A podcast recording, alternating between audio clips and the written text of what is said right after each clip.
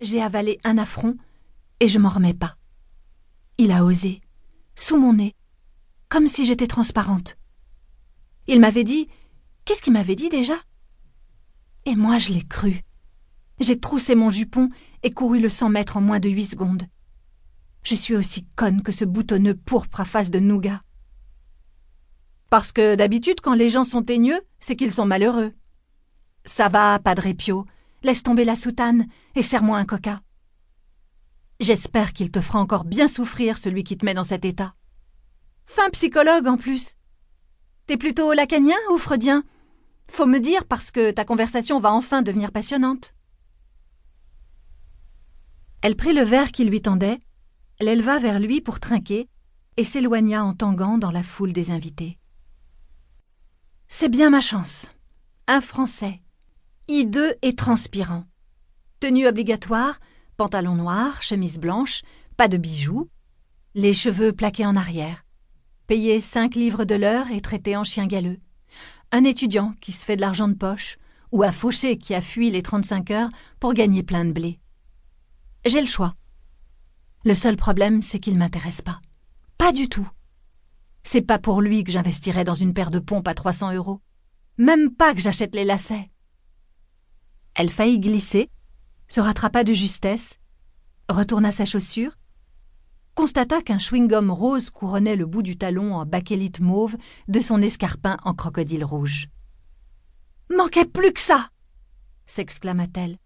Mais Dior toute neuve Elle avait jeûné cinq jours pour les acheter et dessiné une dizaine de boutonnières pour sa copine Laura. J'ai compris, c'est pas ma soirée. Je vais rentrer me coucher avant que les mots Reine des pommes ne s'impriment sur mon front. Qu'est-ce qu'il avait dit déjà? Tu vas chez Sibyl Garson samedi soir? Grosse, grosse fête. On pourrait se retrouver là-bas? Elle avait fait la moue, mais notez la date et l'expression. Se retrouver signifie repartir ensemble, bras dessus, bras dessous. Ça valait le coup d'y réfléchir. Elle avait failli dire et tu y vas seul ou avec la peste? C'était reprise à temps. Surtout ne pas reconnaître l'existence de Charlotte Bradsbury. L'ignorer, l'ignorer. Et avait commencé à supputer les moyens de se faire inviter. Sibyl Garson, icône des journaux People, anglaise de haute lignée, naturellement élégante, naturellement arrogante, n'invitant chez elle aucune créature étrangère, encore moins française à moins qu'elle ne s'appelle Charlotte Gainsbourg, Juliette Binoche, ou ne traîne dans son sillage le somptueux Johnny Depp. Moi, Hortense Cortès, plébéienne, inconnue, pauvre et française, je n'ai aucune chance. Ou j'enfile le tablier blanc de l'extra et passe les saucisses. Plutôt périr. Il avait dit On se retrouve là-bas. Le on signifiait bien lui et moi, moi et lui. Moi, Hortense Cortès et lui, Gary Ward. Le on supposait que Miss Bradsbury n'était plus d'actualité.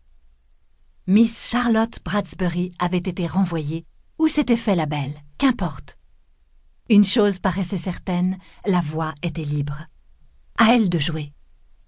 À Hortense Cortès, les soirées londoniennes, les boîtes et les musées, le salon de la Tate moderne, la table près de la fenêtre au restaurant du Design Museum avec vue plongeante sur la tour de Londres, les week-ends dans des manoirs somptueux, les corgis de la reine qui lui lèche les doigts au château de Windsor, et le scone raisin accompagné de confiture de thé et de clotted cream, qu'elle grignoterait près du feu sous un turner un peu passé en soulevant délicatement sa tasse de thé.